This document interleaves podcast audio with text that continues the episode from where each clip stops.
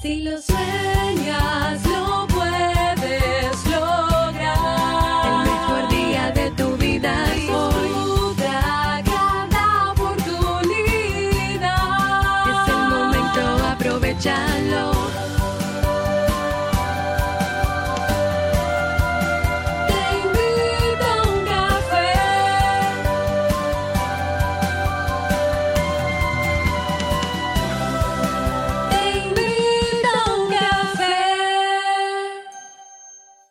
Y ahora contigo, Robert Sasuki, consultor en desarrollo humano y emprendimiento. Hola, ¿qué tal estás? Bienvenido, bienvenida a este nuevo episodio. Dice aquí que este es el episodio 1430, 1430 de Te invito a un café y vamos a entrar en materia.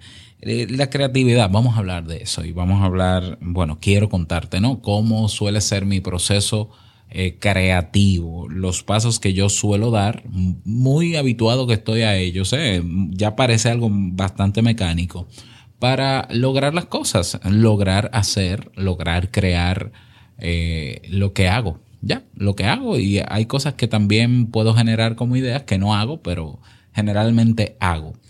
A ver, la creatividad se define como la habilidad o la capacidad que todos los seres humanos tenemos para inventar algo o para crear algo, para hacer, crear, crear, es la actividad de crear, creatividad. No es más que eso.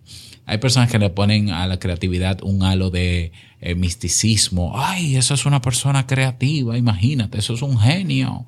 Tú tienes un cerebro creativo, prodigioso.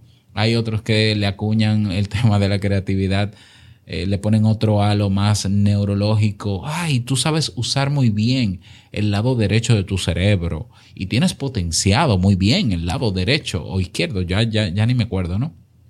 de tu cerebro. Y, y qué bueno. Y, y a veces el ser creativo se ve como un don. Pues mira que no, mira que no. O sea, cualquier persona puede potenciar, porque ya la trae incorporada, ¿eh? puede potenciar esa capacidad. Puede potenciar su creatividad, cualquier persona. Que es cierto que una persona que, que si desde pequeño fue estimulado en, en habilidades creativas, en actividades creativas, pues naturalmente lo desarrolla mejor, lo potencia mejor porque está acostumbrado a eso, ¿eh? porque se acostumbra a eso. Ah, pero eso no quiere decir que un niño que no haya sido expuesto a actividades creativas no lo pueda hacer cuando sea adolescente, cuando sea joven o cuando sea adulto. Eh, sí, es así. O sea, la creatividad no es más que eso. Quitémosle todo ese misterio, todo ese misticismo, toda esa divinidad de que eso no lo tiene todo el mundo. No todo el mundo es creativo. No, no. A ver, todo el mundo es creativo. O sea, todo el mundo es creativo. Que la realidad que hoy vivimos, evidentemente, y el sistema social en que vivimos, eh, muchas veces sí limita nuestra creatividad, a veces de manera no intencionada y a veces de manera intencionada. Por ejemplo, tú te, comenzamos por la educación. O sea, tú vas a la escuela de pequeño y quizás la materia donde más creatividad tú puedes tener es quizás la materia de artes o de educación artísticas, artística. Ah, por cierto, otro mito, la creatividad, hay gente que la asocia al arte. Entonces, no, no, una cosa es tú tener sensibilidad para ciertas artes y otra cosa es ser creativo. Es cierto que para las artes hay personas que tienen más sensibilidad que otras. Eh, yo quiero pensar que sí, que para ciertas artes hay personas que nacen con alguito, como que se, como que se le hace más fácil, ¿no? Desarrollar ese arte. Yo quiero pensar que sí, pero vamos a ver, ¿qué importa con lo que tú nazcas o, con lo que tú no nazcas? ¿Qué importa si, eh, si lo que importa es lo que tú haces con eso? Eh, Te pongo el ejemplo de Steve, mi hijo más pequeño. Eh, tiene un ritmo que, que si no sale músico, porque no quiere. es decir, Steve desde los dos años canta y tiene ritmo, o sea, y toca, toca cosas y, y lo hace con ritmo. Entonces yo, yo, yo antes quizás no, no creía que eso era posible nacer con esa sensibilidad, pero claro, Steve se le puso música desde que estaba en la barriga, ¿no? Eh, entonces desarrolló esa sensibilidad. Ahora, ¿qué importa que haya, que haya, que nazca con esa sensibilidad? Lo que importa es qué va a hacer él con eso. ¿Por qué? Porque al final él puede decidir vivir su vida sin, sin aprender ningún instrumento musical y solamente utilizar la música como ocio. ¿Lo ves? O sea, es que a veces queremos como que ponerle más cosas a la creatividad de lo que no tiene. La creatividad se desarrolla, se potencia, se nace con ella, todo incluido. Y si tú no te sientes creativo, puedes serlo. Ahora hay que aprender a ser creativo. Pero repito, en la educación formal la creatividad se limita. Y eso lo sabemos. Pero no solamente en la educación formal, en nuestros trabajos la creatividad se limita. Es muy raro a menos que sea un proyecto nuevo, llegar a un empleo y que te digan, eh, tú tienes que crear todo de cero. Bueno, ha pasado, sí, puede pasar. Pero generalmente las personas cuando la contratan para un puesto, eh, le dan una especie de manual o le dan una inducción o le dan un taller, una capacitación para que sepa lo que tiene que hacer. Y generalmente, a menos que sea un trabajo meramente creativo, tiene que hacer lo que otros hacen y de la misma manera y, de manera rutinaria. Y ahí también la creatividad se puede ver un poquito limitada. Claro, una cosa es eso y otra cosa es que tú quieras imprimirle a esa rutina de trabajo, a esa rutina como madre, a esa rutina como padre, un ingrediente nuevo cada día. Eso también es posible. Ah, bueno, que tú, que a ti te toca, que a ti te toca cocinar en tu casa todos los días a mí, por ejemplo, que me toca hacer la cena todos los días. Bueno, ¿es, una rutina? Sí, es una rutina. ¿Es aburrido? Puede tornarse aburrido, pero yo puedo ser creativo dentro de mi rutina. Ah, por ejemplo, que yo invento una receta nueva o que yo, como me pasó justamente ayer, que aquí en República Dominicana se come tostones o patacones en Venezuela, que son plátano, el plátano frito, eh, majado, o sea, se, se maja, eh, como una, como, ¿cómo lo explico? Bueno, tostones. Ya, búscalo, búscalo en Google, tostones, a patacones, plátano frito. Bueno, ayer yo inventé, inventé, no, innové haciéndolo de una manera diferente. Bueno, eso es ser creativo. Y yo creo que todos en algún momento hacemos uso de esa creatividad. Bueno, pero mm, no quiero teorizar más en eso aunque sí, mi intención primera es convencerte de que tú también puedes ser creativo o creativa, yo te voy a contar cómo es mi proceso creativo.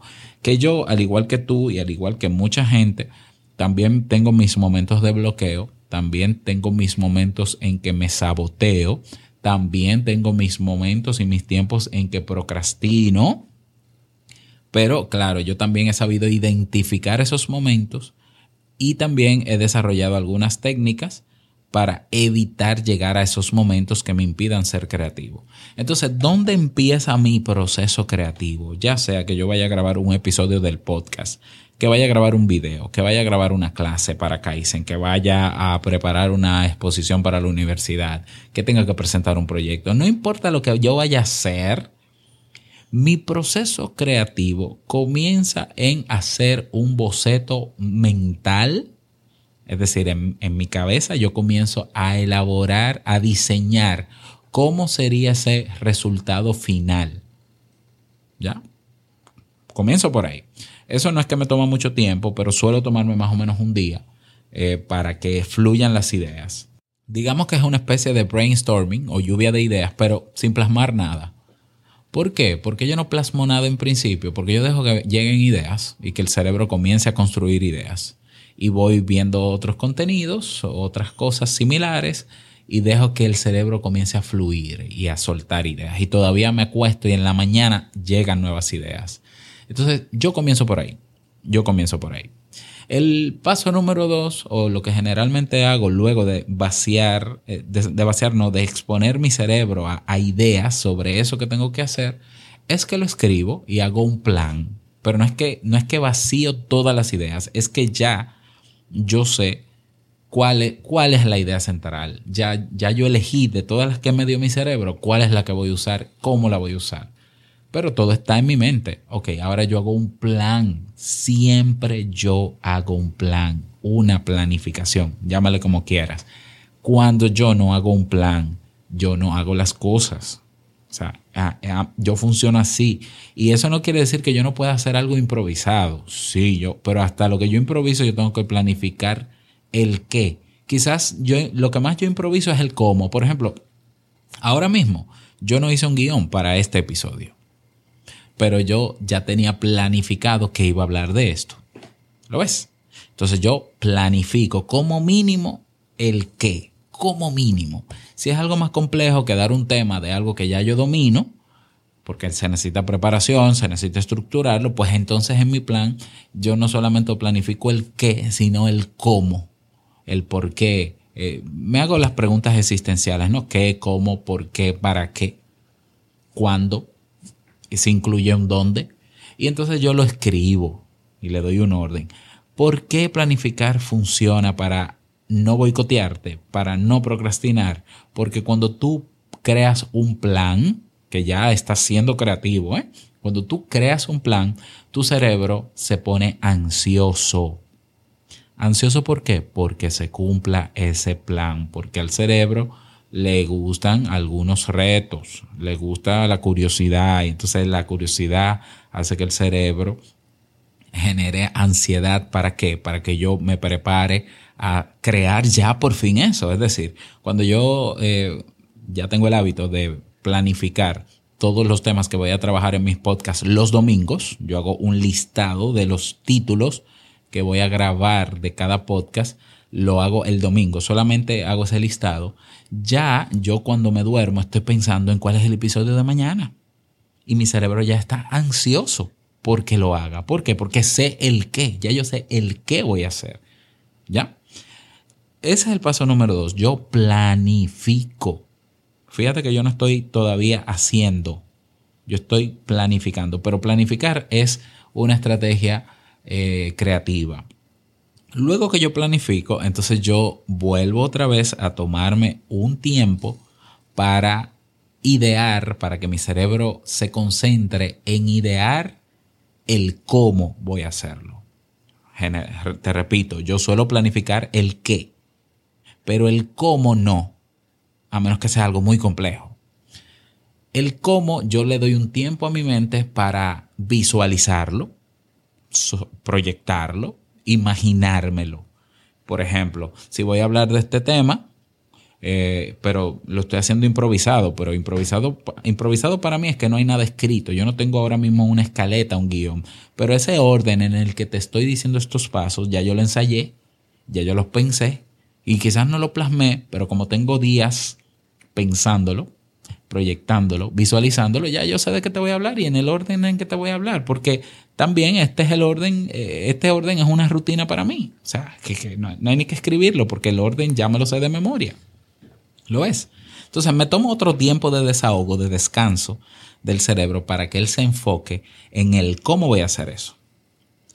Y antes, si, el, si eso que voy a hacer requiere otra vez que yo me siente a plasmar por escrito el cómo, entonces lo plasmo por escrito, el cómo, o preparo eso que voy a hacer.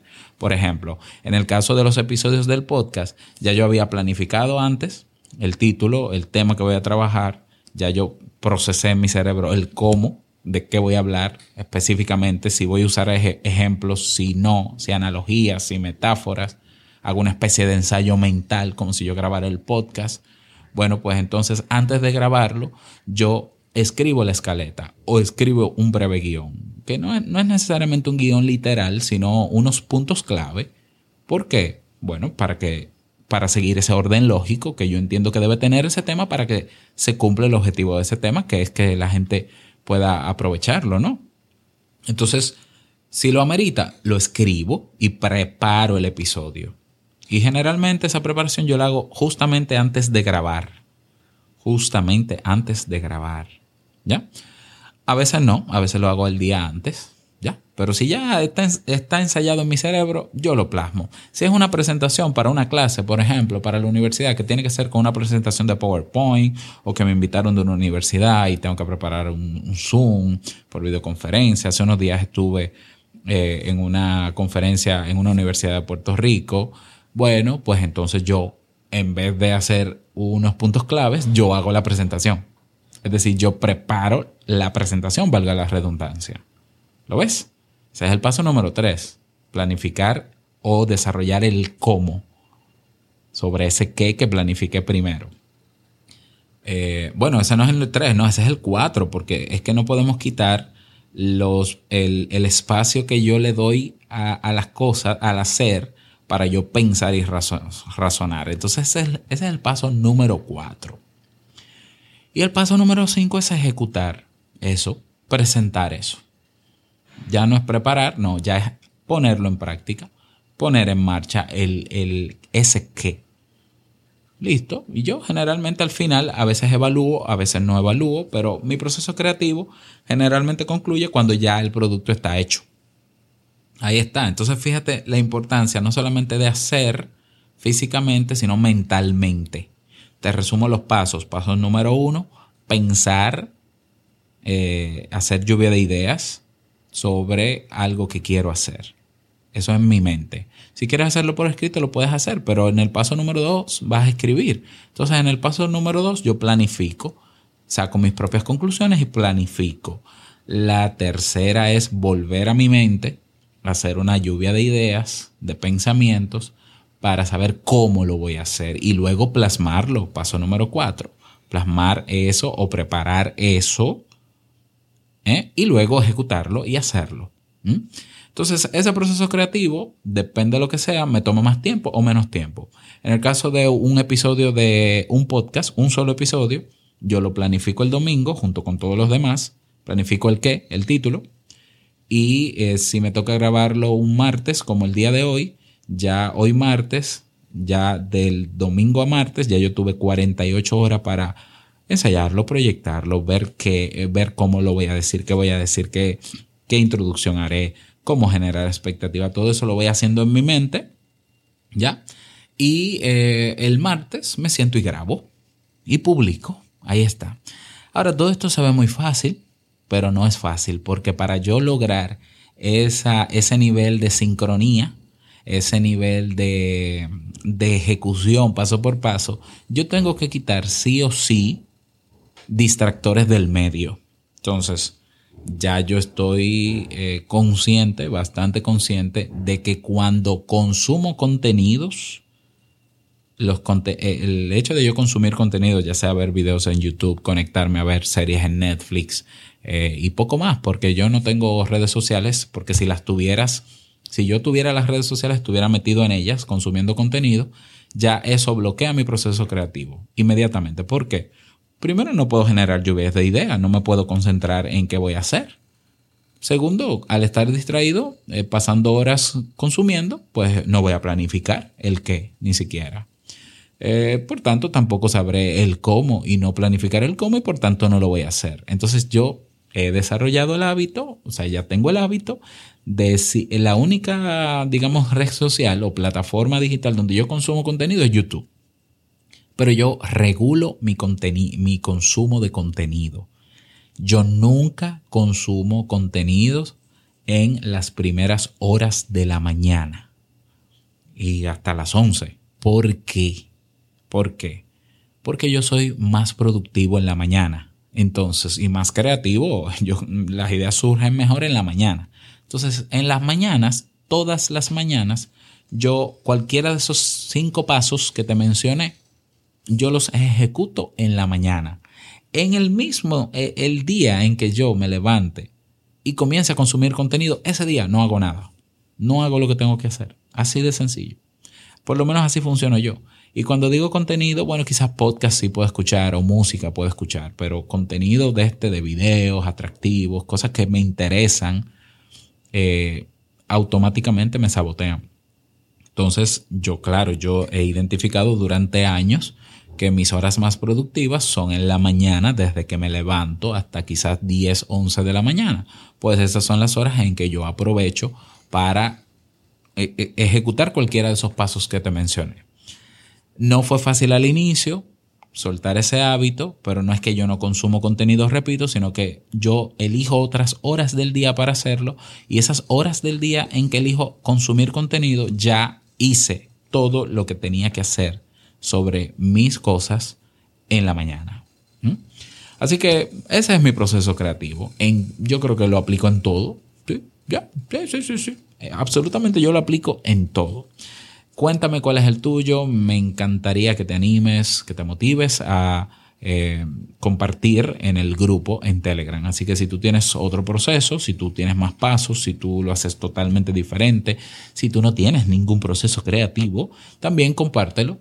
Eh, con nosotros y si tú necesitas eh, acompañamiento, la asesoría, el seguimiento de los miembros de la comunidad para ayudarte a desarrollar hábitos que te ayuden a ser más creativo o creativa, pues grita, dilo en el grupo que estamos para eso. Un fuerte abrazo, espero que te haya servido, no olvides que la vida es una y nosotros la vivimos. Hasta rimó. Nos, nos escuchamos mañana en un nuevo episodio. Chao.